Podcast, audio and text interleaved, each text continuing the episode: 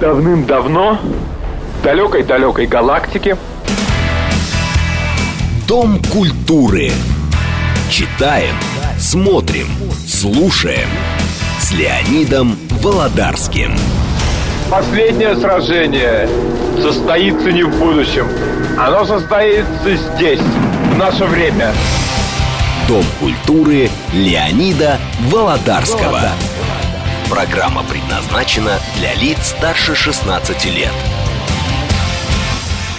Здравствуйте, наш сегодняшний гость, эксперт-фалерист Алексей Сидельников. Алексей, здравствуйте. Здравствуйте. А вот тема его сегодняшней лекции беседы – загадки советского гастронома не одного какого-то, а как предприятия. Алексей, э, скажите, пожалуйста, откуда пошло слово гастроном и когда оно появилось в советской реальности? Вообще, просто касаясь этой темы, я думаю, что потихоньку мы дойдем и до терминологии, и до гастрономических товаров, и до всего-всего. Просто заранее хотелось предупредить, что, по всей видимости, это будет одна из самых неинтересных тем, которые у вас были, потому что гастроном это то, что знают все, на, по этому поводу все имеют свое мнение, все там побывали, все все представляют, но благодаря тому, что вы изменили название, добавив слово загадки, я думаю, что те, кто сейчас нас слушают, за рулем или где-то кто-то что-то дома готовит, им будет интересно узнать, какие же на эти загадки будут разгадки. Угу. А загадки будут в любом случае, потому что даже слово гастроном, оно уже как бы является загадкой номер один. Почему, собственно, гастроном, а не что-либо другое? Потому что, естественно, могло быть и, допустим, гастрофил или гастролюб, уж совсем русифицировано.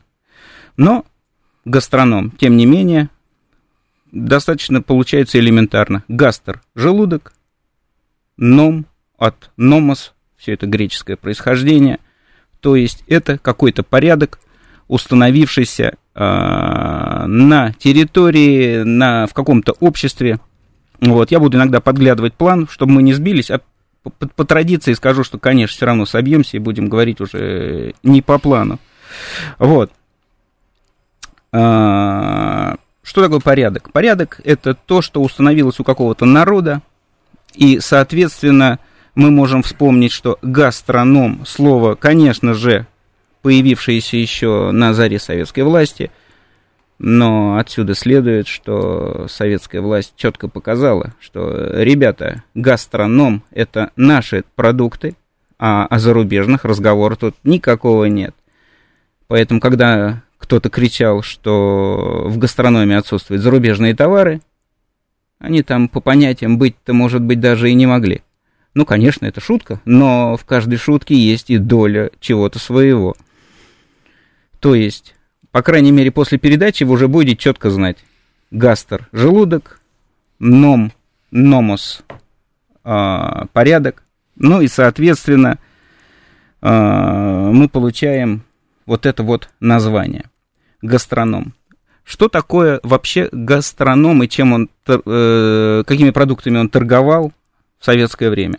Мы говорим в основном о советском времени, то времени, которое интересно мальчишкам и девчонкам, которым сейчас уже за 39 и 12 месяцев, ну, может быть, уже и там другим, кто-то помнит, кто-то представляет, кому-то интересно – но в том числе возможно, что и ребята поколения смузи отнесутся с интересом э, к этой передаче. Гастрономические товары – это основа гастронома. Гастрономические товары – это товары следующих групп. Это мясные, это, ну, вернее так, по промышленностям. Мясная промышленность, консервная промышленность, рыбная промышленность. Три. Но, естественно, любимая промышленность, а, которую можно сказать, что детям она не игрушка, это вино. То есть вино водочное. Четыре основных категории. Однако, вот тут мы уже подошли с вами уже к загадке номер два. почему вы все заходите в гастроном, ну или заходили в СССР и чудесно видели, на полках стояли крупы, там, рис, там, пшено, может быть, там, вспомним, там, ну, дальше там горох, горчица, яйца и тому подобное. То есть, оказывается, что гастрономы были, но гастрономы, как гастрономы чистой воды, оказались неэффективными сразу же, по большому счету. А когда э, появилась вывеска? Потому что вот я по своему детству помню, что меня родители посылали и в продовольственные товары, и в гастроном. Это будет загадка номер три. А, извиняюсь. Да, да, обязательно. Вы прям идеально попали. То есть э, тут у нас уже будет тот элемент культуры, который нам придется разобрать, советской культуры. А, я думаю, что более удобной передачи для того, чтобы поговорить об вот этом элементе культуры, сложно подобрать.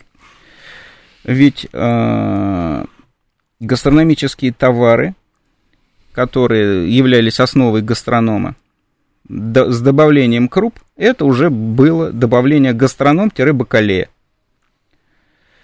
То есть оказалось, что гастрономы, которые по четырем наименованиям предполагались, невыгодны. Обязательно добавлялись бакалея, потом хлебобулочные изделия, молочные. Получились большие такие магазины. Когда они получились? Как вы правильно заметили, получились они в начале первых лет советской власти. По крайней мере, а, почему-то не сейчас, некоторое время назад, э, как-то я глянул в замечательную и многими любимую Википедию. Там написано со ссылками на источники, что первый гастроном, в том числе он назвался номер один, появился в 21 году. Это тоже загадка ведь. А почему он появился в 21 году? И мог ли он вообще появиться в 21 году? Не закончилась гражданская война голод в стране, народ пух от голода, а в Москве появляется гастроном. В общем, мог он быть. Период НЭПа, естественно, он как раз на это время пришелся. Ну что такое гастроном? А, давайте сейчас просто подумаем, а что такое советская власть? Советская власть это то время, когда а, действовали разные вещи, но они сопровождались не едини... они не были единичными. Когда мы, кто-то говорит, что был Елисеевский магазин, и он помнит, что он был гастроном номер один при НЭПе, я это не исключаю. Хотя артефактов я ни разу в свое время не видел. Что был, допустим, значок, бланк, документ, счет. Фотография. Где, фотография, где было бы написано «Гастроном 1, 21 года». Мне не попал, наверняка где-то есть, но мне не попалось. Но при этом я могу точно совершенно сказать, что если бы был гастроном один в, со- в советское время, то появился бы тут же два, три и тому подобное. Советская Логично. власть никогда бы не стала заморачиваться чем-то единичным. А помните, вот я сейчас вспомнил, вы упомянули НЭП, был такой фильм с очень-очень молодым Олегом Табаковым, он назывался «Исправительный срок». И он, молодой сотрудник угрозыска, получает, по-моему, первую зарплату – и он заходит вот в, в Непманскую лавку и практически на все свое денежное содержание организует стол, ну, я думаю, по тем временам это был совершенно роскошный стол. Он говорит, вот себе ветчинки положи еще, детишка. Да, он, он пришел к сестре, да, и там да, дети, да, да, да, правильно, все правильно. То есть это было.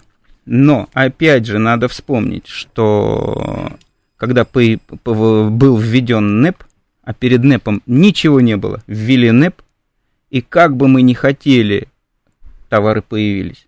Они появились как из-под земли. То есть получилась какая-то логистика, откуда товары были доставлены. Не в том смысле, что подготовлены, они уже были, естественно, подготовлены. Может быть, как раз и первый гастроном, который в Елисеевском магазине, мы не будем говорить о Елисеевском магазине как и об его истории, потому что это очень долго. Ну. Вот. Но, а, естественно, Елисеевский магазин не может быть а, чем-то другим и в то время заниматься тоже. Естественно, а вообще... там. Э, Алексей, как в то время москвичи обзаводились продуктами? Наверное, еще оставались карточки. Ой, продукты начали очень интересно выдавать. Выдавали продукты э, рабочими кооперативами. То есть, если ты работаешь на предприятии, твое предприятие находится в какой-то сфере, головное учреждение, которое за тебя отвечает, обеспечивает тебя продуктами. Именно как в фильме, который вспомнили «Испытательный срок» с Олегом Табаковым и Вячеславом Невинным. Вот. Ты работаешь, ты ешь. Ты не работаешь, ты не ешь. Почему были проблемы у крестьян? Потому что крестьяне, получается, не работали. Ну, то есть они, конечно же, производили что-то, но они не были на обеспечении, на поддержке, на угу. вот этом. Вот. И вот эти рабочие кооперативы, ну, вернее, они просто, просто кооперативы, многие были, а, оставили кучу артефактов и книжки расчетные, и значки, и бланки, и тьма фотографий, которыми в том числе забит интернет. А, хорошо ли это плохо? Второй вопрос. Ну, наверное, не очень плохо, если ты работаешь и ешь. По фильму сложно сказать. Но вообще мы сейчас так можем скатиться к обсуждению советской власти, ее пользы э, и плюсов и минусов. Мы да. это дело аккуратно обойдем потому что будем смотреть исключительно на какие-то факты нам известные. Вот. А, я думаю, что... Пойдем дальше пока потихонечку. Потихонечку. Вот, что вы вспомнили? Вы вспомнили одну интересную вещь, вот тут я ее тоже подгляжу у себя по плану, она у нас в планах тоже есть, это терминология. Терминология. Что думали москвичи и куда они ходили покушать взять в том числе? Так. Конечно, они ходили в кооперативы, Конечно же, они ходили. Кооперативы они были в виду по месту работы. По месту работы. Все. Они, конечно же, ходили в лавки. Они же, конечно же, ходили в маленькие магазинчики, которые частные, которые, несмотря ни на что, все-таки где-то оставались. Все равно были молочницы и тому подобные, которые где-то откуда-то привозили молоко, Подождите, Алексей, да. но ведь Москва-то тогда была совсем маленькая. Она была не только маленькая, она была еще деревенская. А, и, и вот эти, очевидно, ну, я помню совсем свое раннее детство, я помню, когда еще не было лужников, их начали строить, к, ну, я был совсем малыш тогда, к 50, фестивалю 57 -го года, по-моему, если я не ошибаюсь. Но на склонах на берегу Москва-реки люди выращивали картошку. Это вот там, где метро спортивное. Естественно. Метро Фрунзенское. То есть приток продовольствия в то время был. Естественно, был. И там, кроме картошки, там же можно заметить на фотографиях, и коровы ходят. То есть э, совершенно деревня была здесь. И это было не так уж плохо. Не так уж плохо.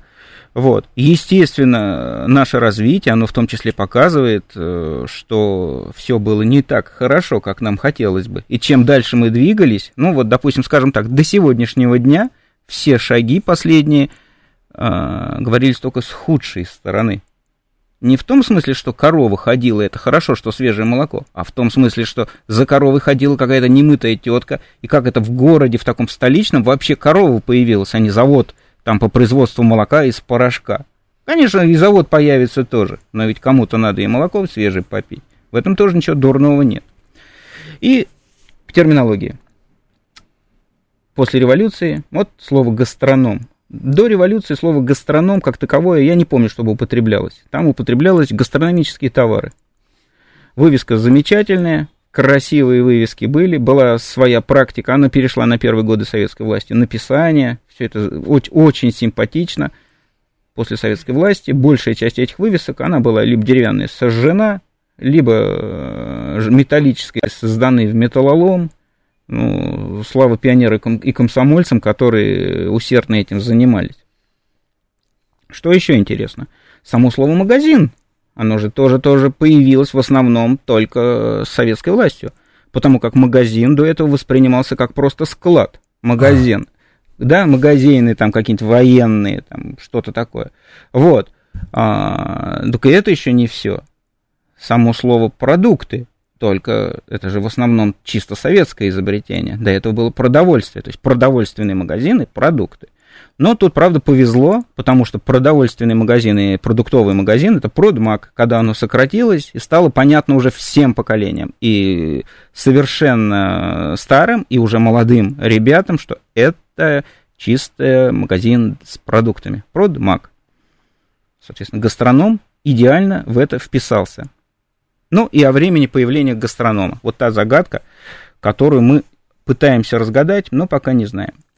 Указано, что гастрономы появились в 2021 году. Как вы видите, что время было сложное, и, скорее всего, было не до гастрономов. Что такое появление в 2021 году? Наверняка были бы фотоматериалы, как, предположим, переехавший в 2018 году в Москву э, Владимир Ильич э, заходит в гастроном в открывшийся и приобретает себе там 300 грамм буженины или mm-hmm. там колбаски какой-нибудь. Таких фотографий мы не имеем но они могли быть. Поэтому можно предположить, что гастроном быть мог, но как система он отсутствовал. И вот тут мы тоже вспомним, что советская власть была очень э, глазастая власть. Она смотрела не только, что происходит у нее на территории, но и в, лучших э, традициях смотрела за своими коллегами за рубежом.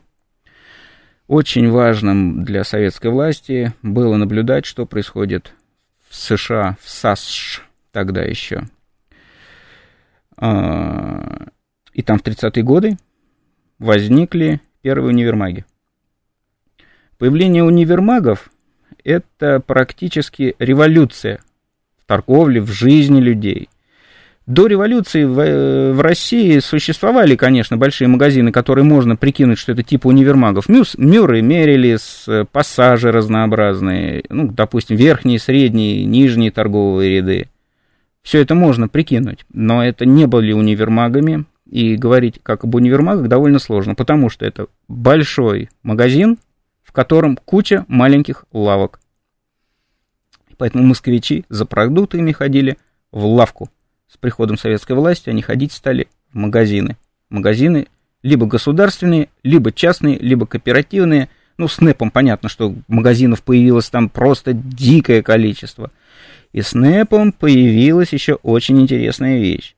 С НЭПом в это же время, э, увидев огромное количество частных магазинов, торговое руководство, то есть наркомы появились уже к тому времени были – наркомторг, ну, нарком СНАП. Продуктами первоначально занимались снабженцы, ну, то есть СНАП. Они видели, что частная торговля есть, значит, надо это дело возглавить. А чтобы это дело возглавить, нужно разогнать частных и все это взять под свое руководство. В это же время поэтому стали создаваться так назовемых союзы с длинными названиями, какой-нибудь союз плода овощ или что-то такое. Кстати, овощ писался с мягким знаком на конце. Даже по новой орфографии? Вот тогда, да. Ага. Вот, и он существовал так, по-моему, чуть ли не до начала войны с мягким знаком. Вот. А, закончился период НЭПа, и этот период НЭПа уже плавно был обеспечен советской структурой довольно жесткой. Молокосоюзы, э, союзы, союз универмаги, союзы и тому подобное. То есть все с надписью «Союз». Это вот четко у нас 30-е годы. Соответственно, можно предположить, что именно в 30-е годы появился первый гастроном на базе первого же гастронома же в Елисеевском магазине, который так и остался Елисеевским для москвичей. И это имеет документальные подтверждения а, разнообразные? А, наверняка имеет. Но вот я вот прикидываю, что это 33-й год приблизительно. Угу. 33-й год. Э, в Википедии гастроном 1 21 год. То есть разница в 12 лет. Это довольно большая разница. Но я не увидел подтверждений, мне не попадалось, что гастрономы были до того. И как мне кажется, все-таки единичное считать чем-то развернутым смысла нет. 33 год. Так что мы имеем в 33 году? Гастроном номер один. А перед этим мы имели же... Э, да, тут же еще одна интересная вещь. Тоже загадка не загадка, но, по крайней мере, кого-то может заинтересовать. А в то время была развернута сеть торксинов. Что такое торксины? Торксины магазины, которые могли обеспечить вас продуктами за, предположим, золото или какие-то там ценности. И- Иностранную валюту. Естественно. Вот. В интернете ин- интересно написано про торксин. Там писал очень кто-то головастый, написано, что и за эти деньги вы получали некачественный товар. Боже Ну, мой. ребята, ну это смешно. Никто бы не стал за николаевские 10-рублевки вам давать некачественный товар. Вот. Кстати, я вспоминаю у Булгакова в «Мастере и Маргарите» вот визит в Тарксин. Да. У него нет ни четверть намека, что там есть что-то некачественное. А э, Михаил Афанасьевич был очень острым на А, он язык человеком, он бы мимо этого точно не прошел. Конечно. Я не помню, правда, в какой именно Тарксин ходили э, булгакские ребята. Вот. Мне почему-то кажется, что ходили они э, на Смоленской площади. Там был Тарксин, который м, в конце Арбата. То есть Садовая и Арбат. Вот это Мгм. угловое здание. И этот магазин стал гастроном номер два. Что характерно. Потом появились гастрономы 3, 4 и тому подобное. И к 1936 году Москва имела 37, по-моему, гастрономов. Это было каким-то образом связано с тем, что руководящие работники советской торговли ездили в Штаты. Однозначно. Мгм. Однозначно. Мгм. Дело в том, что поездки за рубеж, конечно, кто-то может воспринимать как приятное времяпрепровождение, но, естественно, есть люди увлеченные, есть люди специалисты, есть люди, находящиеся в своем каком-то времени. И в то время просто так кто-то куда-то мотался, это довольно сложно себе представить. То есть ездили по делам, и они искали лучшее для своей страны. И это лучшее было найдено, потому что можно было отказаться от лавок. А что такое лавки вообще? Лавки, мелкие магазины, мелкие э, центры продаж. Это сложности э, с контролем налоговым, это сложности с кассовыми и тому подобное, то есть финансами, контроль за финансовыми. Это сложности с СЭС, Да. это все понимают. Э, Вы наверняка помните, Алексей, у Гелеровского «Москва и москвичи» отдельная глава посвящена охотному ряду. Конечно. И вот там, когда он начинает писать о санитарии, то только один вывод можно сделать, ее нет. Огромные крысы бегают, отходы тут же выплескиваются себе под ноги. Конечно, конечно, но это была норма любого большого города. И эту норму в советское время переломили сразу же практически. Сразу же. И, э, может быть, кому-то не нравится это вспоминать, но это было. Это было. И соблюдается до настоящего времени. Это все очень жестко, очень четко. Это обязательный порядок как для магазинов, ну, как для других э, просто производств и тому подобное. Но не, есть ли нарушения? Конечно, есть. Но чтобы были нарушения, должен быть какой-то закон, чтобы его нарушать. Тогда закона не было. Сейчас закон существует. Вот. Ну и тогда уже закон существовал, поэтому было что нарушать. По крайней мере, люди знали, что они делают что-то не так, как надо. Да, и вот перед новостями я еще хочу добавить, что есть случаи, они задокументированы, когда руководящие э, э, лица, в том числе ведущие конструкторы, ездили в служебные командировки в ту же самую Америку и, среди прочего, привозили с собой установку для охлаждения воздуха, то есть кондиционер, себе в кабинет, личную американскую машину. И вот оттуда, от этих действий, был прямой путь в так называемую шарашку. Если ты нарушаешь, значит, ты будешь работать в других условиях. Новости. Читаем, смотрим, слушаем. Дом культуры Леонида Володарского. Итак, Алексей Сидельников, наш сегодняшний гость, продолжает свою лекцию о загадках советского гастронома. И мы остановились на 33-м годе. Да, мы остановились на 33-м годе. Год такой переломный. А, у нас закончился ну, до этого НЭП у нас начали уже торксины через какое-то время начнут уходить. Но вот мне кажется, что торксин, который э, находился на углу Садовой и Арбата, как раз он в то время уже мог быть перепрофилирован в гастроном. В том числе появились новые гастрономы. Сейчас мы пообсуждали, да, правильно, что, конечно, большое торговое предприятие, это все-таки может быть улучшена, улучшенная логистика доставки товаров. Кстати, были интересные разговоры, когда кто-то говорил, как же так, ты работаешь там, допустим, директором магазина большого, гастронома, у тебя еще какие-то заместители, совесть поимейте, торгаши, что вы раздуваете штаты. Опять же, хочется сказать, ребята, какие штаты кто-то раздувает?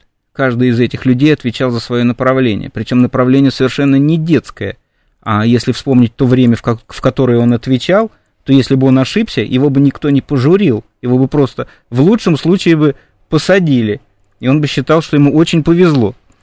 Алексей, а, вот. а есть какие-то наметки у вас? Э, насколько часто были дела в те времена, ну, 30-е годы, хищения и всякое подобное? А, когда мы говорим о торговле, когда мы говорим чем угодно, мы можем подразумевать, что хищения были практически всегда. Ну, назовем это, допустим, не хищениями, а злоупотреблениями. Без этого быть не, мо- не могло, по большому счету, без этого быть не может ничего и нигде, никогда. И отрицать это или не признавать это, ну, это будет довольно наивно. Вот. Конечно же, хотелось бы, чтобы люди работали от души. Они и так работали от души. Просто они чуть-чуть еще работали для себя. Невозможно не помочь кому-то ближнему, кто тебя просит. Невозможно не отрезать себе кусок мяса, если ты имеешь возможность получше, тот, который тебе нравится. Кто у нас были самые замечательные в гастрономах люди? Был мясник. Помощник его уже не котировался, потому что это совершенно другой персонаж. Они, был... кстати говоря, и на рынках были достаточно заметными людьми. Еще бы. Вот. И, конечно же, продавец, ну, хорошо, продавец не так, не так известен, как, допустим, по журналам «Крокодил» продавщица советская виноводочного отдела. То есть это серьезная, крепкая дама, которая, уперев локти, смотрит. Вот, вот такой я, опять же, остальных. детские воспоминания. Вот у меня это, наверное, с тех пор отложилось. Не дай бог такой на язык попасть. Да, да. Просто у нее включался какой-то говорильный автомат. И человек, который ей пытался возразить или еще что-то, понимал свою ничтожность. Абсолютно точно. Но, кстати, иногда эти дамы были совершенно потрясающие. А, если, ну, как обычно, отойдем, отойдем сейчас немножко от общего плана, на Талалихина, на улице Талалихина был замечательный магазин, назывался Чиполлино. Это магазин овощи, фрукты. Для того времени магазин практически best. Там был потрясающий директор, высокий черный мужчина, который выходил из своего кабинета, и все покупательницы забывали, зачем они просто пришли в магазин, а он стоял и перебирал бумаги. Я как-то видел, как он отчитывал какого-то персонажа, который, по-моему, доставлял туда то ли картошку, то ли что-то такое. Он стоял, размахивая в руке клубнем над головой этого бедолаги, и тот понял, что он не прав, что связался и что плохо сделал. Вот, так там были продавщицы, они были исключительно такие, как многие нарисованы в журнале «Крокодил». Широкой души, замечательные дамы, дай им бог здоровья. И когда я туда заходил, Иногда они меня видели в очереди, очереди были всегда. Магазин небольшой. И они махали рукой, чтобы я обратил на них внимание. Я обратил на них внимание. И кричали мне через кучу народа. Ты что пришел? Я говорю, картошки хочу. Лучше завтра зайди. При всех? При всех. И я, и я тут же уходил, потому что я знал, что лучше зайти завтра, и картошка будет хорошая, и тому подобное. Ну, меня это совершенно устраивало. Почему бы, собственно, нет? А кому-то хотелось именно сегодня или нужно было. Они стояли в очереди. Я тоже стоял в очереди, естественно. Вот. Но меня это не очень смущало прийти. Потому что в любое время все равно, какие бы ни были мы замечательные, но не то, что каждый сам за себя, но все как-то устраиваются, все как-то привыкают. И все-таки лучше, когда тебя в магазине знают. До сих пор я ужасно люблю, когда в магазине один и тот же продавец стоит годами. И узнает тебя. Конечно, конечно. Вот. Мне это импонирует. Ну, а во-вторых, это говорит о профессионале этого человека. Как бы он ни выглядел, перед тобой стоит профи.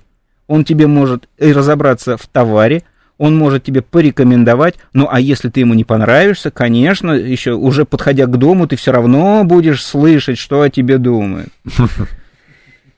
Не без этого, не без этого. Но вот у меня через дорогу магазин, и вроде там человек из Селески, служащий магазина, он раскладывает разные товары. И я пару раз спрашивал у него, там, где это, где то, это не относится к его обязанностям. И каждый раз он вежливо и любезно меня туда отводил. Я ему говорил, вы мне скажите, где. Пойдемте. Приятно. Приятно. Что я могу сказать? Конечно. Конечно. Это все не просто приятно, но это было в том числе в смысле, является тем элементом, который заставит вас прийти в этот магазин. Откуда бы вы ни шли, вы придете именно туда. Вообще, и в том числе в советское время, было очень много таких вещей, э, которые теперь э, считаются достижениями зарубежными, хотя они у нас уже были давным-давно. Сейчас я какой-нибудь пример придумаю, так вот, вернее, вспомню из прошлого. А, пример приучания вас к конкретному магазину ребенком вы, держась за руку мамы, заходите в ГУМ.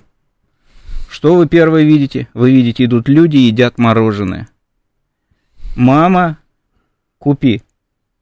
Мама покупает. Причем покупает не то мороженое, которое будет в любой лавке на улице, а мороженого было много в СССР, тьма просто этого мороженого. Да, там за 19 копеек можно было с розочкой стаканчик себе купить. Да, и Кстати, за 20 вот с этой шапкой. А мне кажется, что 19 оно стоило в начале. Не 19, кремовая розочка. А, шапка наро- нарощенный. А 20, да. я а думаю, я не ошибаюсь, это вот над стаканчиком вафельным. Не так. помню. Вот это не помню. Я помню, что их делали срезанными, чтобы сверху закрывать вот этой специальной бумажкой. Не-не-не, вот я помню, были и такие. Были не такие. суть важно. Пришел не ребенок важно, в, не важно. в ГУМ, купил мороженое, съел, и у него отложилось, что поход в ГУМ – это не просто поход мамы за чулками, а это радость для тебя. То есть это приучание к магазину, то есть вход вот в это общество. В том числе ребенок заходил, смотрел по сторонам, он видел рекламу. На рекламе были мальчики и девочки, которые держались за родителей, ходили по магазинам, заходили в разные отделы, в разных отделах лежали стикеры – где можно было их взять, посмотреть и узнать, э, хотя тебе это и не нужно, какого размера ты можешь купить себе школьную форму или там что такое килька в томате и тому подобное, и принести это домой, разрисовать и показать другу Пете, сказать, а у тебя такого нет. Вот, то есть это было. Ну, вот про ГУМ, да, собственно. Да, да, да, да, ну ГУМ как... Это же замечательно заходили, смотрели в окна, ну, эти, вернее, в, э, вытяжки, которые закрыты стеклами, вот они по центру стоят. Это же потрясающе. Особенно, когда ты дотянуться не можешь, а тебя папа подымет и скажет, смотри, это же, ну, это праздник. Опустим разговор про двухсотую секцию, которые да, наверняка да, могут да, возникнуть в которой все были, в которой все знают, в которой все побывали, и хорошие, и плохие, и все там что-то отоваривали себе самое умопомрачительное. Может ну, быть. Насчет э, шибко умопомрачительного, э, наверное, я бы возразил. С каждого рассказа вы... умопомрачительность растет и растет. Там, да, это да, потому что секция была сотая и двухсотая. И я туда попадал, когда я работал переводчиком э, с иностранцами.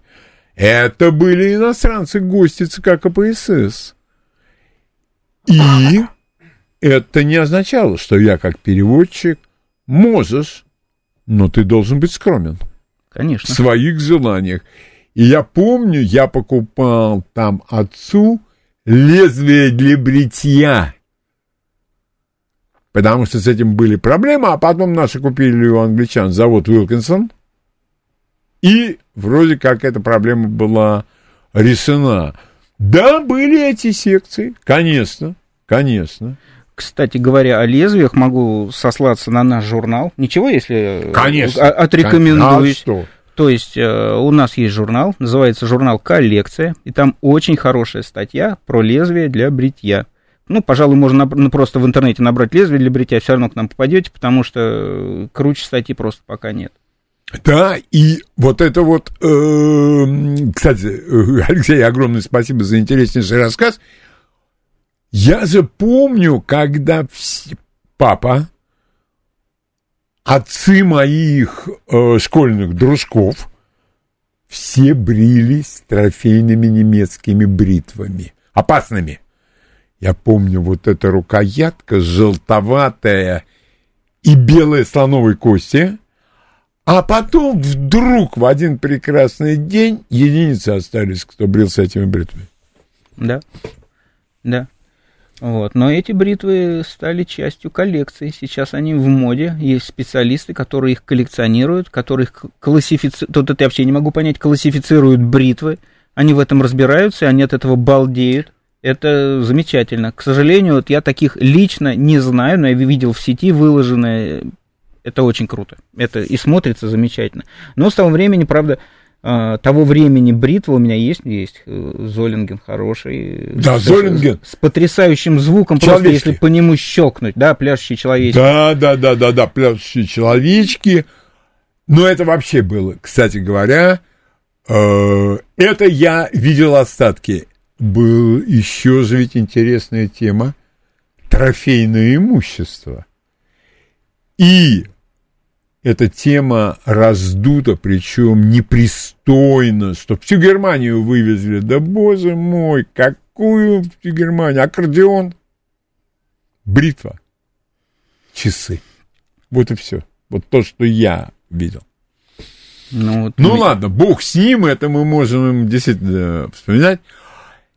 И насколько к войне, почему к войне? Потому что я от нескольких представителей уже ушедшего поколения я слышал, что так как в конце 30-х мы не жили никогда. Ну, тут можно вернуться опять же к вопросу логистики. Так, Что такое логистика? Логистика это доставка. Чтобы была доставка, должно быть что доставлять. Куда доставлять? Куда доставлять, мы с вами уже выяснили, было. То есть в Москве появилось много гастрономов, на Москве были обкатаны первые гастрономы, которые по, по всей территории СССР мгновенно распространились. Что такое появление большого гастронома? Это значит, что торгаши, ну я так грубо говорю, привычно, да, да, я да, понимаю, и вы не из этих возбуждение. они собирались именно в эти предприятия. То есть были большие универмаги, о которых теоретически тоже можно поговорить, но и в гастрономы. Ведь э, что такое специалисты? Это когда сейчас специалист приезжает, э, допустим, в Москву, и ему папа говорит, вот ты молодец, окончил школу там у себя в деревне, будешь работать у меня продавцом, а тогда папа бы ему сказал, ты молодец, что закончил школу, сейчас пойдешь в училище, через три года закончишь, четыре, может быть, и будешь продавцом. Потому что нужно знать номенклатуру, нужно знать товары, использование, в том числе готовку и тому подобное, и в том числе санитарные нормы, о которых мы говорили в первой части. То, то есть, чтобы стать продавцом, на- надо было так попотеть, что мало тебе не покажется. Вот, конечно, сейчас а, некоторые большие предприятия тоже этим занимаются, учат. Ну, естественно, кто тебя будет учить три года? Никто. Ну, сегодня, конечно. Вот, да, то есть сегодня мы не сравниваем. Но мы можем сравнить это с Россией, тем же Елисеевским магазином, о котором мы не собирались говорить, но вспомним, что такое, допустим, Елисеевский магазин и почему он смог вообще появиться и народу понравиться. А потому что там был очень и очень крутой, горящий руководитель, который заявил, что у меня будет все лучшее, который заявил, что у меня будут лучшие специалисты, А чтобы лучшие специалисты держались, они должны получать хорошую зарплату, они должны получать а, хорошую медпомощь, хорошее, вообще хорошее обеспечение, ну, в том числе, допустим, теми же халатами. И они должны, допустим, опять же, получать обеды, что тоже важно. Он это все сделал. И всем это понравилось. А многие это себе позволить просто не могли. Вот. Верхние торговые ряды могли такое позволить, а им у них такого не было. То а есть там... верхние торговые ряды? Я ГУМ. ГУМ, все ГУМ. понял. Кстати, чтобы себе представить, по-моему, до 21 года, там это тоже иногда работало, но не, называлось не ГУМ меньше года, оно называлось МУМ, Московский универсальный магазин. Но это долго не протянулось, все было закрыто, ну и состояние магазина тоже было не очень хорошее. Вот. О ГУМе тоже можно поговорить, но дело в том, что ГУМ это совершенно загадка, которая разгадывалась, разгадывалась и превратилась в то, что теперь мы имеем магазин, в который ходит мало народа.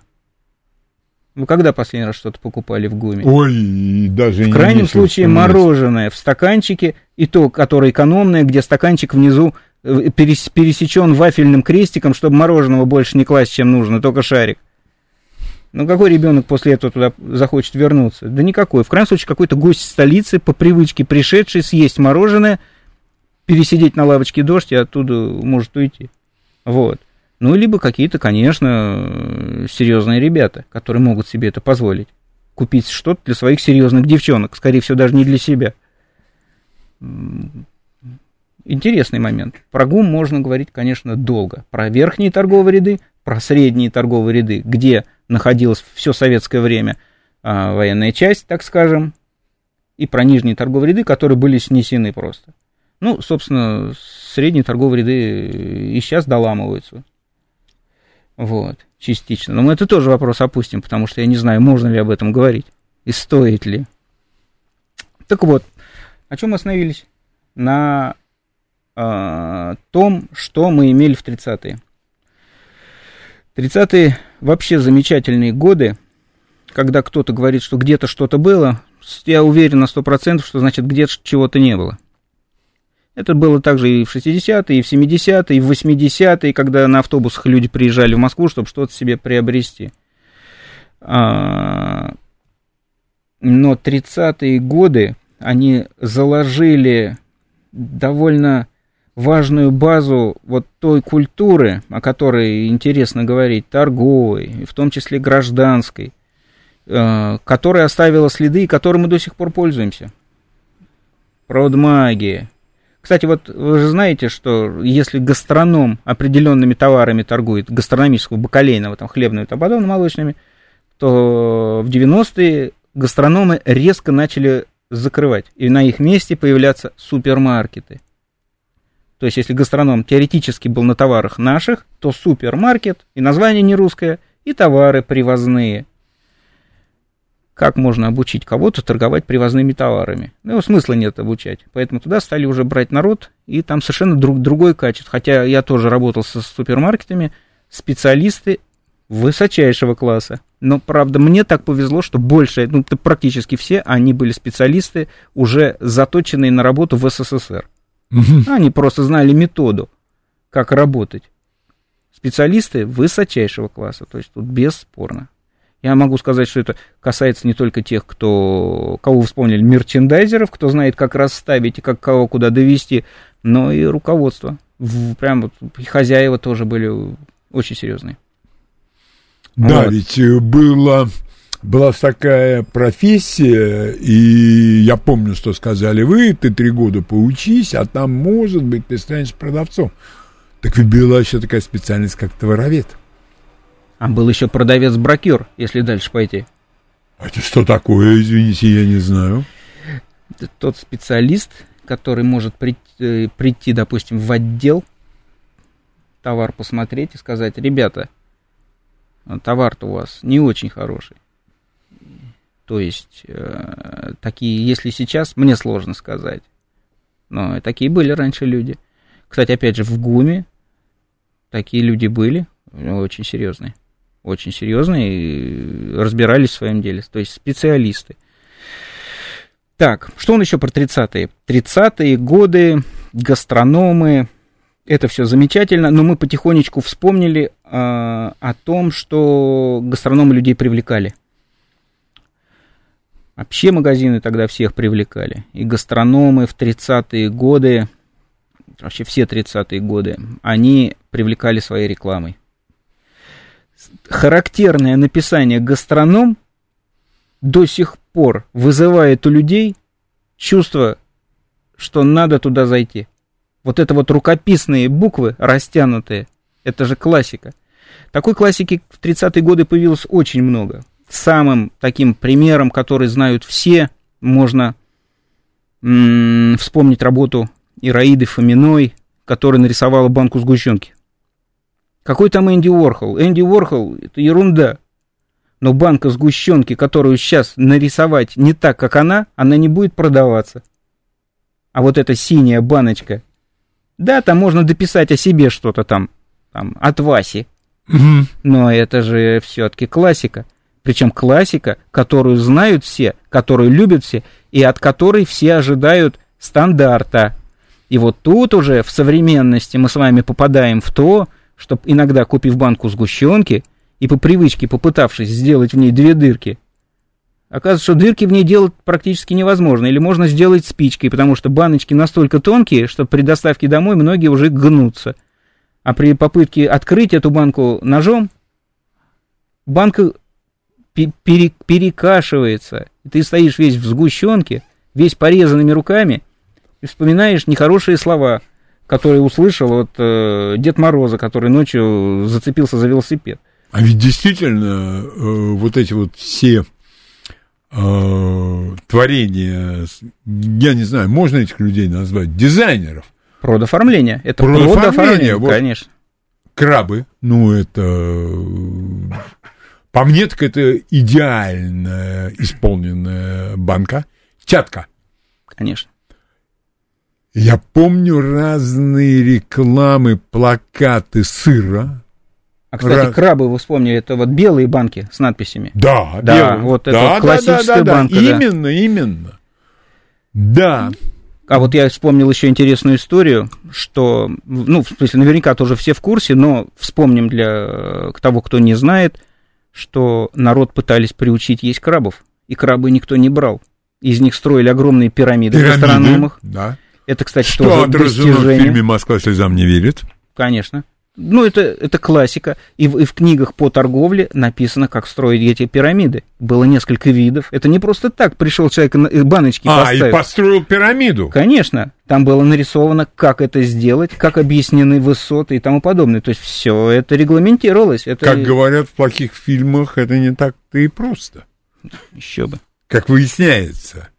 Ну, обсудим это тогда уже. Да, да, да, да, да, да, да. И я хочу вам сказать, Алексей, что если эта тема породила у вас желание поговорить в каких-то отдельных областях, мне кажется, что сегодня мы присутствуем при очень интересном и нетрадиционном рассказе. Новости. Давным-давно, в далекой-далекой галактике, Дом культуры. Читаем, смотрим, слушаем. С Леонидом Володарским. последнее сражение состоится не в будущем. Оно состоится здесь, в наше время. Дом культуры Леонида Володарского. Программа предназначена для лиц старше 16 лет. Наш сегодняшний гость, эксперт-фалерист Алексей Сидельников, рассказывает нам о загадках советского гастронома, которых, как выяснилось, не одна. Не одна. Грубо говоря, можно сказать, что советский гастроном и советская торговля, она состоит из одних загадок. То есть можно сказать, что если бы не было загадок, то и торговли бы как таковой не было. Потому что мы то из одного в другое перебегаем и никогда не можем найти ответов. Почему так, а не иначе? Ну, То если- есть, э, вот, все равно мы рано или и лучше в этой передаче, потому что я думаю, что загадок хватит и еще на одну передачу, а может и не на одну, не знаю. Но волей-неволей все наши слушатели и многие вообще люди, которые помнят то время, они прекрасно же помнят конец. Ну, конец, конец был совершенно умопомрачительный, когда было сказано, что нам стало лучше. Прям вот я реально был на каком-то собрании, где выступал, не помню кто, который сказал, что вот теперь-то, ребята, вот теперь-то будет так хорошо. Вот. Я уж не помню, как там, что будем ходить все в батистовых каких-то портянках. Портян, да? креп Марго кушать, да. да, как говорил ну, Вот. И самое интересное, что многие, конечно, в это поверили, поверили свято, и самое опять интересное, что поверило много э, людей э, старше, моего, старше поколения, чем я.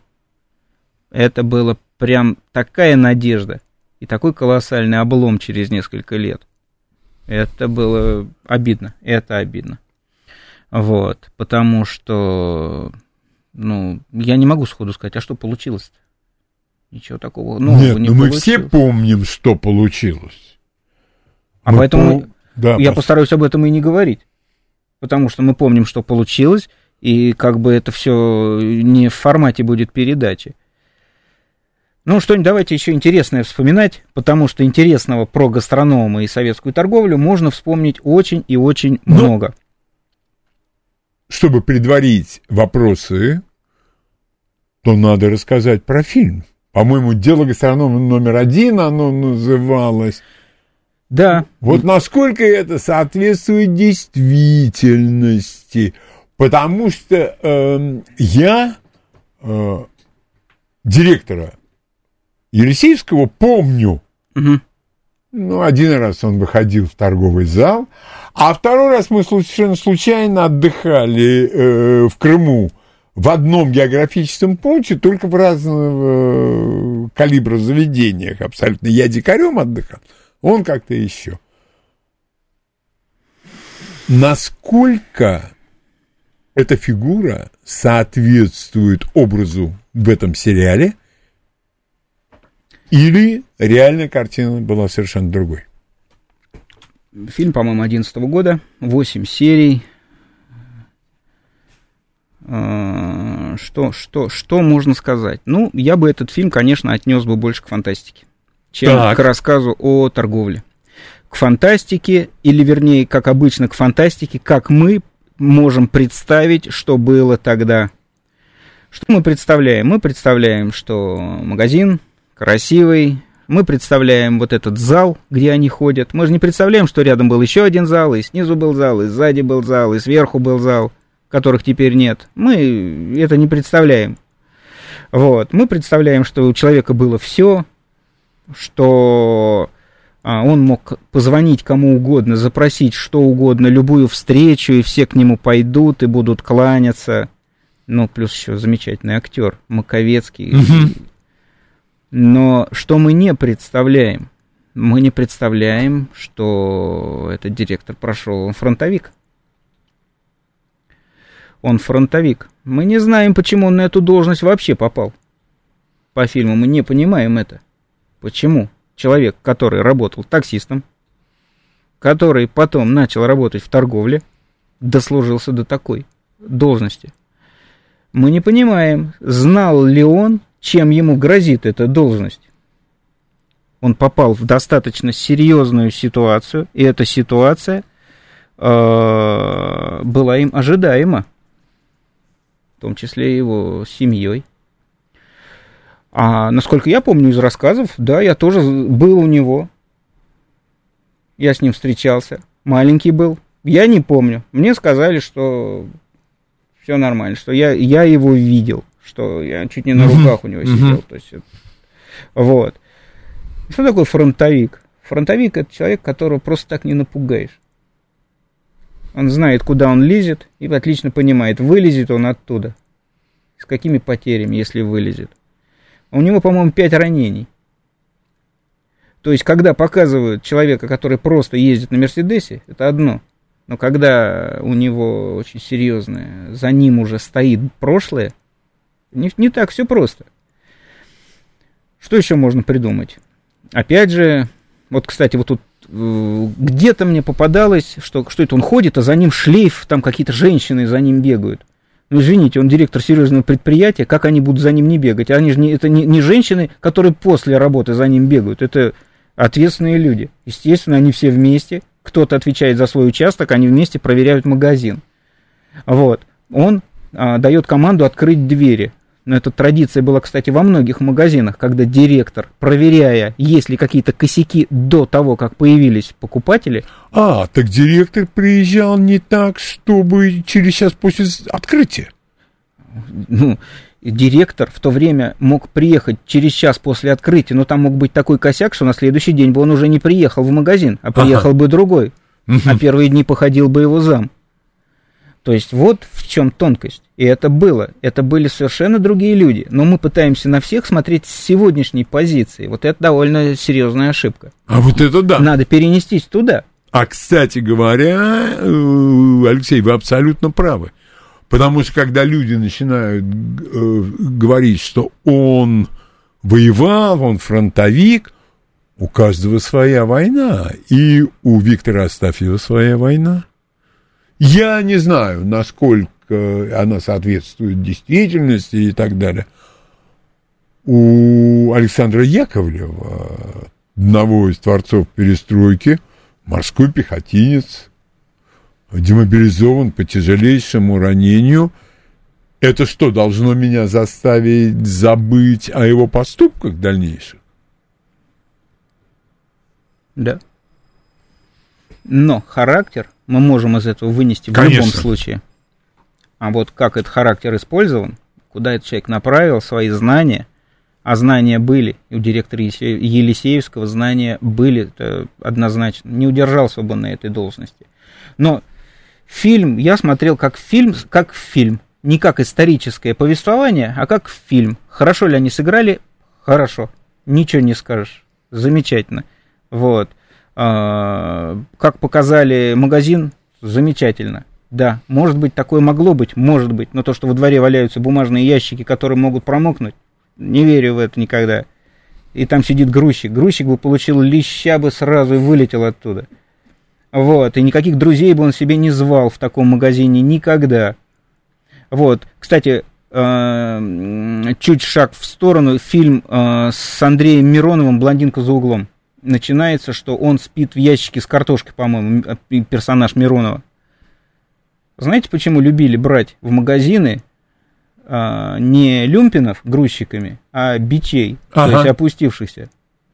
Не знаете? Нет. Нет, я скажу вам, потому что они честные.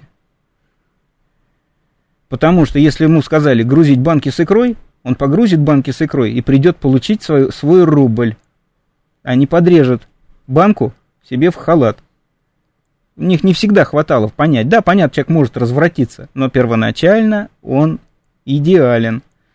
Может быть, он не может поднять сразу там три коробки, но он перетаскает за три раза. То есть это все очень серьезные ребята в этом отношении. Они честные. Да, они спившиеся, опустившиеся, но они честные. Их брали. В том числе очень много в магазины были грузчики, личные, знакомые, бывшие друзья директоров. Я с таким сталкивался. Сейчас он хороший инженер или художник, он ходит в этот магазин к директору, директор ему дает что-то, а через какое-то время он опускается, и директор его устраивает к себе. Он его не может взять на ответственную должность, тем более, там, не дай бог, э, с ответственностью материальной. Но он его берет туда, где он будет сыт и здоров. Ну, с достаточной, конечно, степени. Вот Миронов это отлично, кстати, показал – что да, он там, я не помню, он этот самый астроном или что-то такое, там он все куда-то смотрел, главный по тарелочкам куда-то в небо. И вот его взяли в такой магазин. Вот. Кстати, очень хороший фильм. Менее фантазийный в некоторых вопросах, чем э, гастроном. Вот. Еще больше мне нравится, конечно, фильм э, из э, «Следствия ведут знатоки» про базу товарную, где был пожар. Это прям не фильм, а практически хроника того времени. Идеально. Идеально. Вот. Ну, Кстати, следствие идут знатоки, там очень много серий, не самых первых, а вот уже ближе к середине, которые совершенно жизненные, и смотреть их можно просто как документальное кино. Потому что там поставлены не только отношения, но и, допустим, даже голоса были такие, как должны быть. Мгм. То есть идеально сделано. Ну так вот, ладно, вернемся к этому фильму, если интересно. Гастроном один. Э, По этому фильму мы узнаем, что мы ничего не знаем. Чем больше мы смотрим, тем меньше мы знаем. Там сплошные загадки. Они от начала до конца. Фильм хороший, но он сделан больше на фантазиях. Да и само дело, я не знаю, по-моему, до сих пор засекречено. С ним, если кто-то ознакомился, то... э, Да под подписку наверняка. я думаю, что кто-то где-то что-то слышал, кому-то сказал, и Мгм. вот так оно пошло. Вот. Ам, Не более того. Мне кажется, не более того. Фильм хороший, конечно, Но- посмотреть. Но я бы сделал его в одну серию, а не восемь. Мгм. Смысла в восьми сериях нету вообще никакого. Ну, слава богу, что это не корейский фильм, а то бы сделали 16 серий тогда, Да. по их традиции. Вот. Но... А ведь действительно, вот сейчас вы сказали, я его не так, чтобы очень хорошо помнил, но тебе что-то показывают, и у тебя возникает вопрос. А он не находит ответа. Ответа Да. мне никто не дает. Вот так. А это вот так. А это вот так, да, Да. то есть вот это, это тоже иногда неплохо, когда ты можешь уже что-то додумать, а еще лучше, когда ты э, уже почитал книжку, и вот тут ты смотришь, уже все знаешь, как, допустим, многие смотрят «Щит и меч», прочитав книгу, в «Щит и меч» фильм-то короче, чем книга, Ну, ты уже прям отлично знаешь, что там, к чему, где повернуто не так. А здесь вопрос на вопросе. Вопрос вот э, на вопросе. Э, стал бы я второй раз его пересматривать? Я думаю, нет. Смысла в этом просто нет. Вот. То есть для вас, как для специалиста, это поделка. Ну, времяпрепровождение. Я его смотрел специально, чтобы посмотреть. Да-да. Вот, не, не для того, чтобы получить удовольствие, провести время, а вот надо посмотреть. Да, надо, я посмотрел. Вот. Ну и мнение, соответственно, сложилось, что я посмотрел, но не более того. А вот посмотреть фильм про там следствие знатоки, да, я могу для удовольствия. Просто посмотреть, как оно Знаете, было. там же еще был фильм, если я не ошибаюсь, поправьте, Алексей, меня, про, овощ- про овощную базу. Это вообще просто супер, конек, да. Ну так И оно, вот оно так и было. Я помню, конечно, я тогда не очень в смышленом возрасте был, но там действительно, там выдавались такие подробности, и я даже сейчас припоминаю, что как-то и недоверия-то никакого не было. Ну, недоверие возникает, когда кто-то что-то держит за спиной, да, а там-то вывалили просто все. Вот. Ну, кстати, опять же, мы можем вернуться в первые годы советской власти и потихоньку по ним пройти до 90-х, вспоминая, и мы вспомним вот что, то есть, или там кто-то вспомнит, кто-то поймет, что в СССР была выделена, было выделено так направление, которое можно критиковать. Это была торговля. Ну, вспомните, что могли критиковать еще? Да ничего. Только было там борьба лучшего с лучшим. Но Ну в да. торговле, если уж там кто-то подозрителен, то значит кто-то что-то в торговле мутит. Ну, допустим, я не знаю, так сходу фильмы вспомнить. Там вот Анискин. Кто там подозрительный? Продавщица в сельпо. Вот. Кто еще? Ну, обязательно кто-то связанный с торговлей. Потому что всегда кажется, если торгаш, то он что-то себе берет. Да? Ну, почему бы без этого? Наверняка кто-то что-то берет. Но в других местах разве по-другому было? Но другие у нас было табу. А вот здесь четко разрешено. Те же журналы «Крокодил» с продавщицами, да, там, которые э, там какую-нибудь баранью ногу под мышкой выносят или там высовывают ее где-нибудь из-за забора, чтобы ее взять. Это было обязательно. Вот. М, Кино. Вернувшись к кино. э, Что мне в кино понравилось? Я с удовольствием посмотрел, конечно, техника, костюмы подобранные. Да, это ну, кто-то там заморачивался. Кто-то заморачивался. Вот. Но Это вы имеете в виду гастроном? Гастроном номер один, да. Мне кажется, опять же, а, что и Маковецкий сыграл с удовольствием. Ему было интересно, интересно. Да и, других, и другим ребятам тоже. Я думаю, те, которые играли э, и КГБшников, им тоже было интересно. Потому что это не просто борьба с кем-то, а это четкое выполнение приказа. Вот. И Андропов тоже, там, да, Жариков, по-моему, играл. Вот сейчас просто не, не, не вспомню. Вот, но ну, чем больше я говорю, что фильм мне не нравится, тем больше получается, что я с удовольствием смотрел. Я смотрел тоже с удовольствием все равно. Но просто смысла смотреть его не было. Вот. Хорошо. И вот э, заключительный этап, когда в магазинах ничего нет, а по свидетельствам, ну, я только могу упомянуть там трех своих друзей и себя, потому что у меня в конце августа 1991 года произошло большое несчастье семейное. Ну, поминки. И друг мне сказал, что я тебе помогу. И вот мы пришли в продовольственный магазин, зашли в подсобное помещение, я не помню, подвал, не подвал, но там было все. Ну, как, ну, все, не все, но то, что делали в СССР, там было абсолютно все. При пустых прилавках в торговом зале. Это можно вспомнить э, и не раз, что в СССР, когда ничего не было, любой день рождения, Новый год, стол ломился и подпирался, чтобы ничего не упало. Это было в обязательном порядке. Магазины. Тоже в бытность побывал я и в закромах Родины, так можно сказать, и посмотрел, что там есть. У Жванецкого было замечательное произведение с Карцевым, вернее, Карцев и Ильченко рассказывали, там «Склад» оно называется, что там есть все. Там было практически все. Вот, продуктовые. Какие продукты? Продукты были любые когда появились ограничения на продажу товара. Если помните, в Москве, может быть, в других городах, я просто не знаю, где-то ввели талоны, где-то ввели карточку москвича, карточку, может, еще там кого-то. Ты можешь купить себе какой-то минимум чего-то.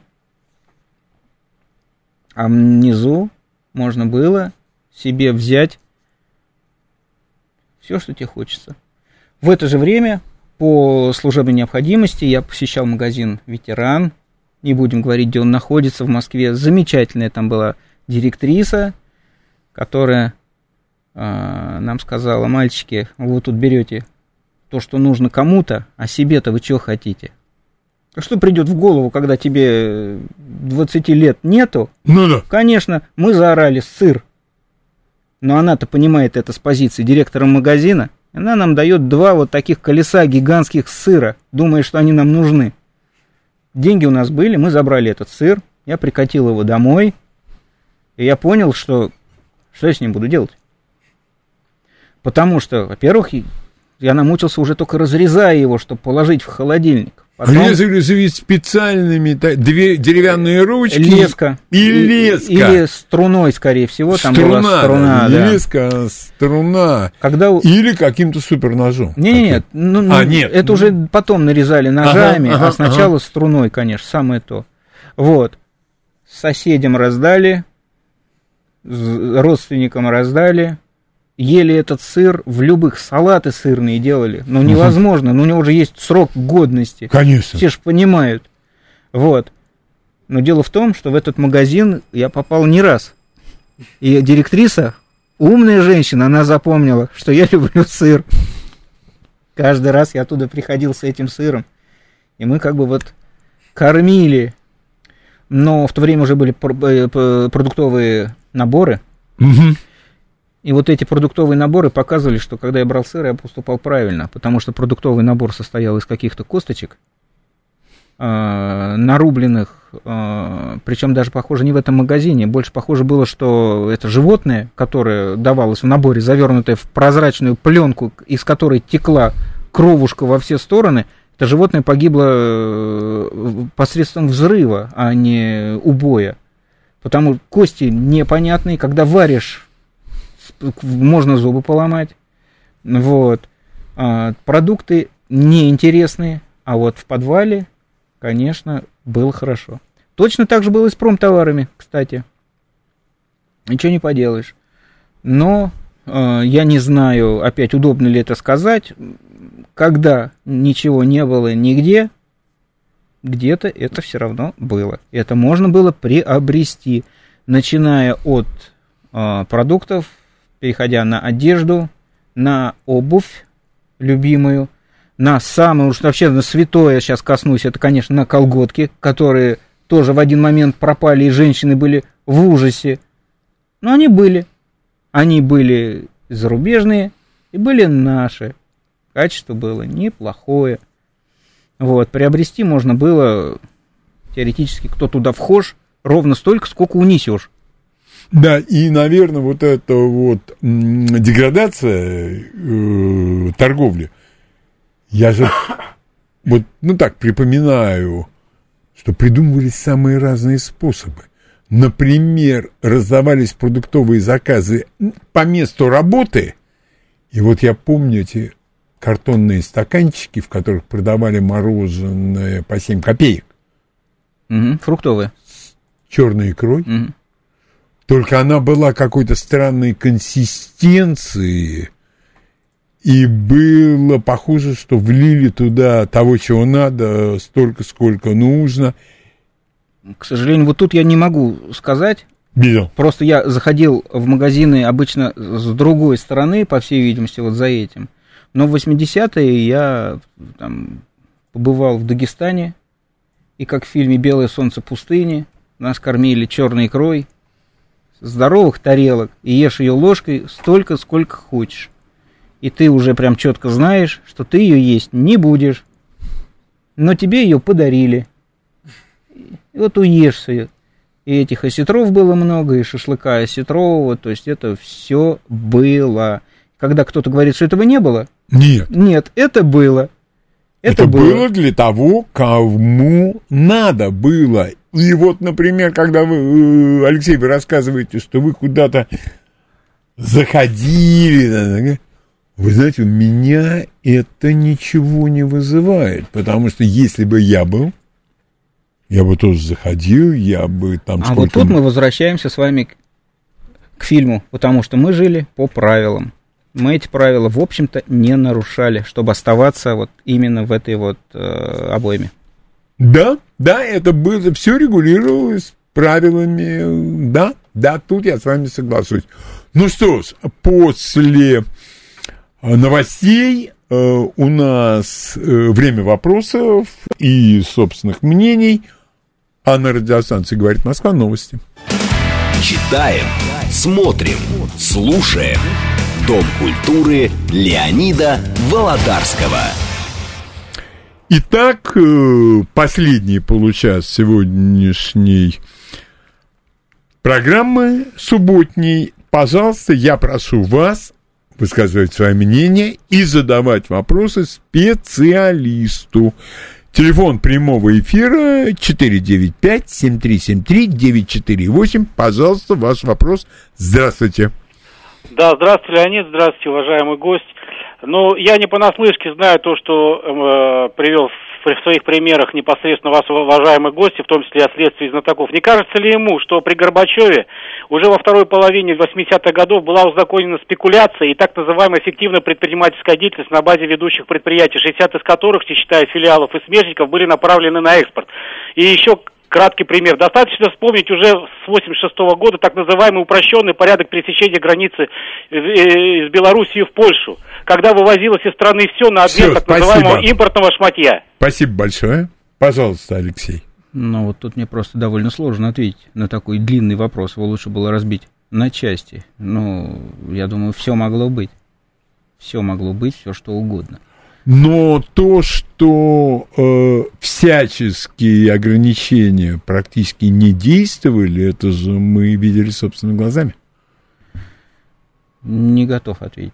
Я не знаю, э, что могло происходить. Но в, в чем я уверен, это в том, что если бы кто-то захотел что-то сделать, он это наверняка мог бы сделать. И если бы у него были какие-то э, прикрытия сверху, точно так же, как и сейчас. Ты мог сделать еще больше. То есть совершенно спокойно магазин мог продавать так называемый дефицит, а не складировать продукты в подвале для... Ну, для Если знакомых. магазин получил указание товар придержать, Все. товар будет придержан по-любому. Вот. И, и при этом я уверен, что в магазине ни один товаровед не скажет никаких замечаний директору при этом. Вот. То есть товар будет, но его не будет. А, все, то я понял. То есть он есть, э, Но его нет. Но его нет. Но его нет. Да, такая вот э, волшебная история. Да, при этом существуют, торг- или там, вернее, скажем, при СССР существовали торговые нормы, при которых поступивший товар 100%, в случае чего через какое-то время уже будет насчитывать 99%.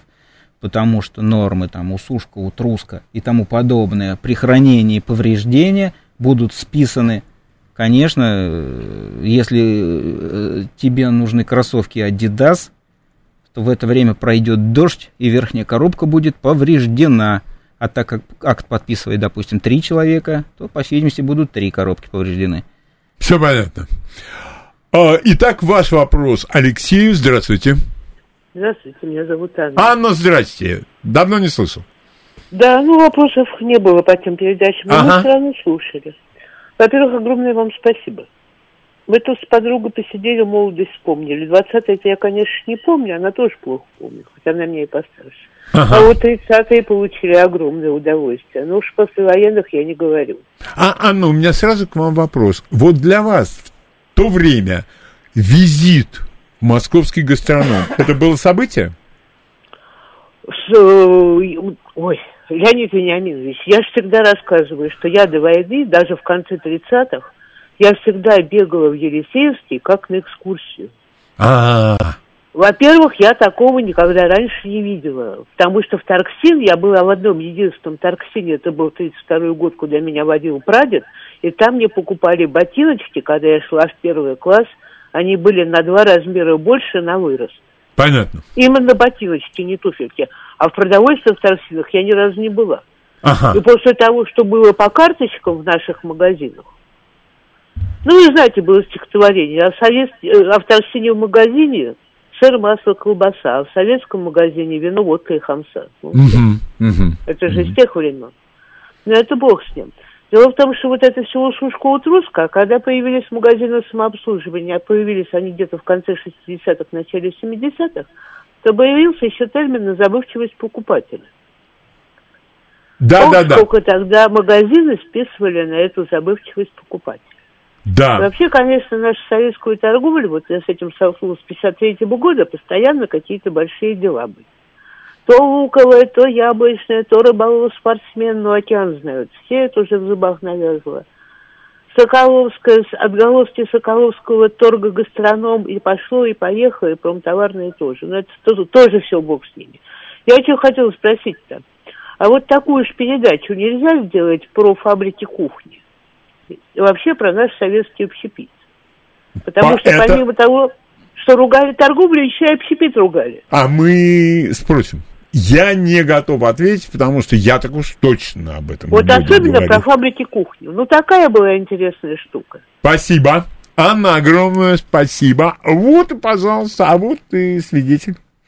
Ну, фабрики кухни это у нас, конечно, достижение тоже советское, как, которые обслуживали э, большое количество людей. Фабрики кухни были как при предприятиях, как фабрики кухни были и при жилых э, массивах, зданиях и тому подобное. То есть а, люди могли жить в новых домах, в которых были маленькие кухни, если они там вообще были. Вот. Но были фабрики кухни, куда можно было спуститься, где можно было покушать, где тебя могли обслужить. Но, я так понял по вопросу, что фабрики кухни обслуживались людьми, которые были высо- высоко квалифицированными профессионалами, а профессионал это не тот, кто может тебя накормить, но тот, кто знает, как за счет тебя накормить еще и свою семью. И чтоб тебе еще за это ничего и не, Не было. было. Мгм. А, такие профессионалы регулярно появлялись в торговле и в общепите советском, естественно. И по традиции мы можем вернуться к фильму «Следствие ведут знатоки», где мы узнаем, что можно делать эклеры из эко- сэкономленного, можно делать пирожные картошки, экономить шоколад и тому подобное. Вот, то есть все это теоретически можно обсудить, конечно. Хотя мне это сложнее, я с ними напрямую никогда не сталкивался. В крайнем случае ходил поесть. Алексей, давайте мы подумаем. Да, конечно, конечно. Вопрос интересный. И да, да, да, да, да, да. Пожалуйста, ваш вопрос Алексею Сидельникову. Здравствуйте. Здравствуйте, Евгений Москва. Пожалуйста, Евгений. Скажите, пожалуйста, а кто был со- собственником магазина и э, как при Хрущеве вот их все сделали государственными, не повлияло ли это на качество? И я вот еще хотел спросить о фабрике кухни. Вот само название, оно э, ну какое-то вот иностранное. Это не было ли э, ну копии там с британской или американской? Спасибо. К сожалению, про фабрики кухни, откуда название пришло, я не знаю. Вот. Но идея, конечно, могла быть подчеркнута на предприятиях зарубежных. А зарубежные предприятия могли чем-то таким обладать. Но основное для фабрик кухонь было не кормить рабочих, а кормить рабочих после того, как они уже ушли с производства. У них не было времени, предположим, готовить себе, они могли зайти на фабрику кухню, поесть сами, покормить свою семью и тому подобное. Но это мы с вами говорим о том, что могло быть в идеале. В идеале, конечно. Конечно, в идеале. Э, Фабрики кухни до настоящего времени сохранились, кое-где можно посмотреть строение или посмотреть, а, есть замечательные книжки про, по советскому авангарду, и эти кухни, ну, которые мне больше всего понравились, это в Ленинграде, их было огромное количество. Мне кажется, что они со временем, конечно, были закрыты именно из-за того, что они не справились с теми возложенными на них обязанностями. Так, а какой у нас был первый вопрос еще? Вот сейчас. Тоже что-то вылетело из головы. Жаль, да. Да, да, да, жаль. Нет, я постараюсь вспомнить, но что-то пока не припоминается. Пожалуйста, ваш вопрос. Алексею, здравствуйте. Добрый день. Добрый день. Спасибо за передачу. Вы знаете, очень хорошо, что Анна сказала о том, что нужно поговорить об общественном питании. Разрушение общественного питания в годы это преступление, потому что это прежде всего мало того, что упал контроль за всем на свете, это еще огромное количество времени сам отра- от- отнимает у людей. Я работал в одном из элитных научных учреждений. Рядом была диетическая столовая. Рядом были, рядом были еще три, три. Рядом были фабрики кухни, где женщины заходили, покупали там полуготовые продукты, экономили их время. Все это стоило копейку относительно зарплат. Сейчас я зашел вон в, в- в Спасибо. кафе какое-то, Спасибо яичница из двух яиц 200 рублей. Это Спасибо. считается нормально. Все, спасибо большое. В общем, вопрос понятен, и он Так. совершенно правильный. Но как таковой торговли он в данном случае не касается. Это общегосударственный вопрос, вопрос потери. А, что интересно, на предприятиях, на солидных предприятиях сохранились собственные кухни где готовят, и в том числе можно взять еще некоторые продукты с собой. Ну, и, конечно, в основе можно питаться там. Вот. Кто-то за это доплачивает, а а у кого-то в контрактах у сотрудников написано, что кормить будут бесплатно. Так их и кормят. Вот. А. То есть это существует. Это И, э, то есть, э, какие-то руководители от этого не, не отказывались. отказались. Это такой не то, что приятные бонусы, это очень серьезный фактор. Потому что кормят замечательно. А, и самое замечательное, это когда тебя кормят по советским меркам. Это есть Слушайте. разница. Советское питание и сейчас. Даже по размеру котлеты ты можешь это почувствовать. Слушайте, Алексей, а ведь действительно вот нам подсказали слушатели, но опять это все от вас зависит, общественное питание.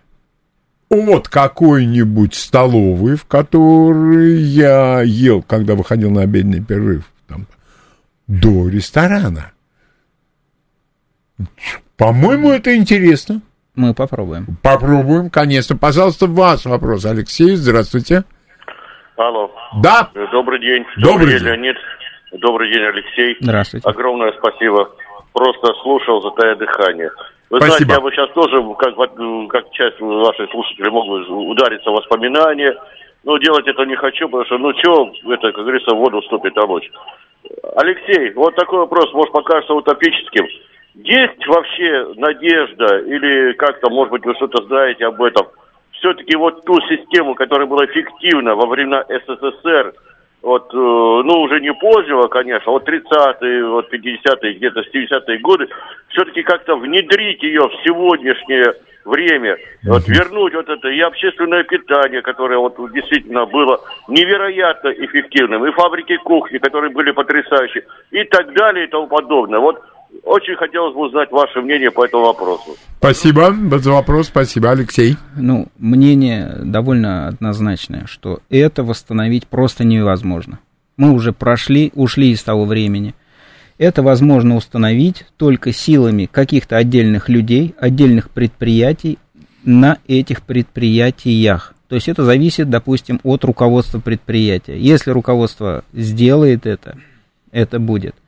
Сделать это по всей стране, ну это, на мой взгляд, это как бы этого не хотелось, но это утопично на сегодняшний день. Это не выйдет. Не потому, что это не будет пользоваться спросом, дай бог. Да у нас все, все будет пользоваться спросом. Конечно.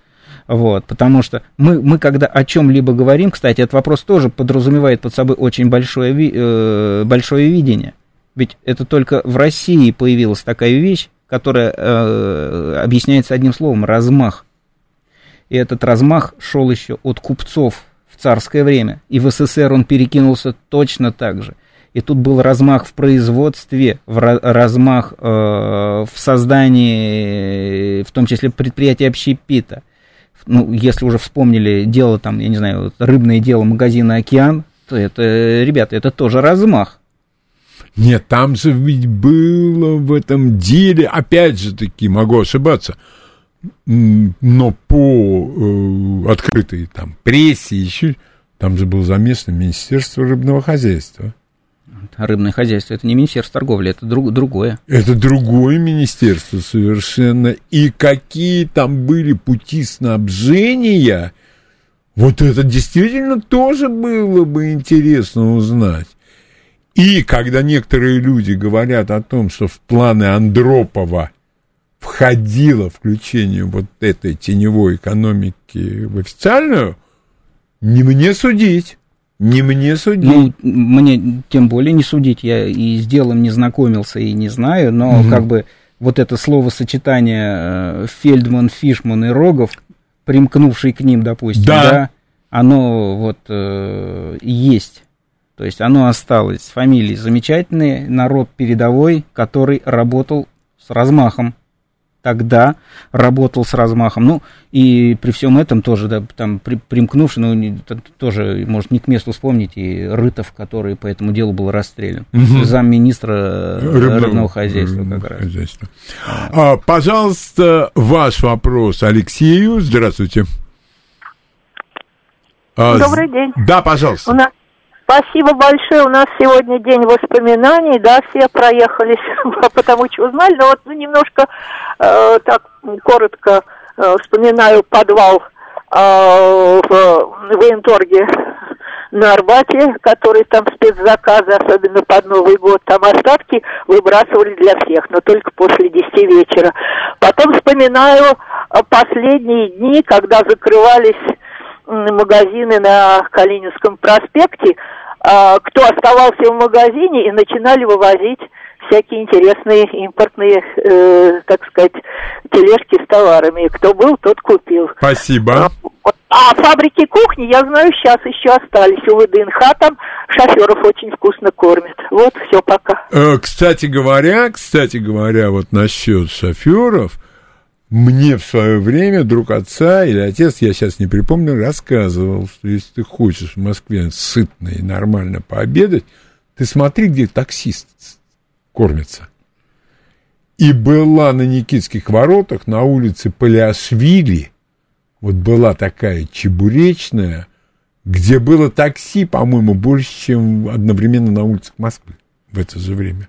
Недавно я ехал на такси, водитель Ага. киргиз мне сказал, если ты захочешь покушать, поезжай вот в такой-то ресторанчик, там делают еду узбеки, это лучшее в Москве. Я адрес себе запомнил на всякий случай, но еще э, там не был. То Ага. есть я думаю, что это сохранилось. Эти ребята знают толк, О, где да. покушать и когда. Да, и, и главное, если там накормят так, что ты через час опять есть захочешь, нет, человек туда не вернется, конечно. Однозначно. Никогда. Пожалуйста, ваш вопрос, Алексею. Здравствуйте. Алло. Да, здравствуйте. Здравствуйте, Леонид. э, Вашего гостя не помню. Алексей. Алексей, здравствуйте, меня зовут Андрей. Здравствуйте. А, ну, система, система столов заказов, не знаю, говорили у вас или нет. Нет, Очень была не говорили. Нет, сегодня не было у нас Да, это была очень объявлено. распространена на крупных предприятиях. все, от продуктов питания до кухонь, мебели, автомобилей. Очень была система. Вот. Ну, это из-за дефицита, конечно, понятно, товаров тотального, в общем. Да. Спасибо.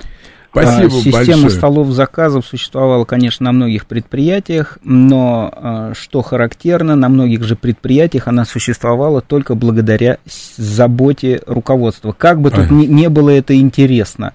Потому что очень часто руководитель находил какого-нибудь человека, либо из своего коллектива, как там, да, вы- вырастим бабу-ягу в своем, в своем коллективе, коллективе, да. либо со стороны. И этот человек такой доставало, мог мотаться по стране, находить товары и в обмен на услуги своего предприятия добывать туда продукты. Это было очень часто. Началось это в советское время, это 70-е, какие- конец 60-х, оно дальше развивалось, потихоньку это перетекло и в э, 90-е годы.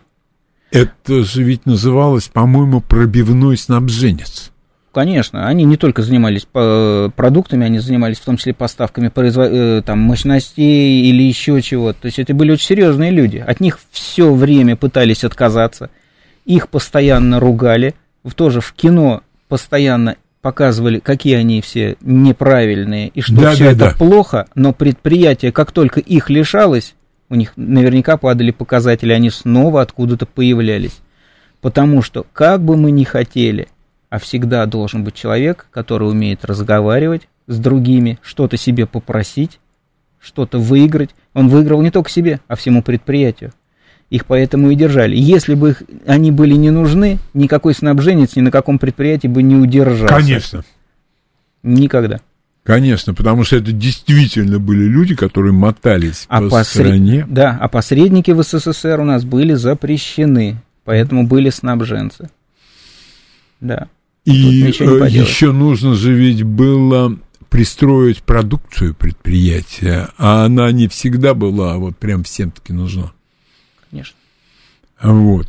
Ну, эм, мы, наверное, уже это был последний наш э, вопрос. Завтра у нас Елена Сьянова, и она закончит свое повествование об Александре Васильевиче Суворове. Алексей, вам огромное спасибо. Было действительно очень и очень интересно. До завтра. До свидания.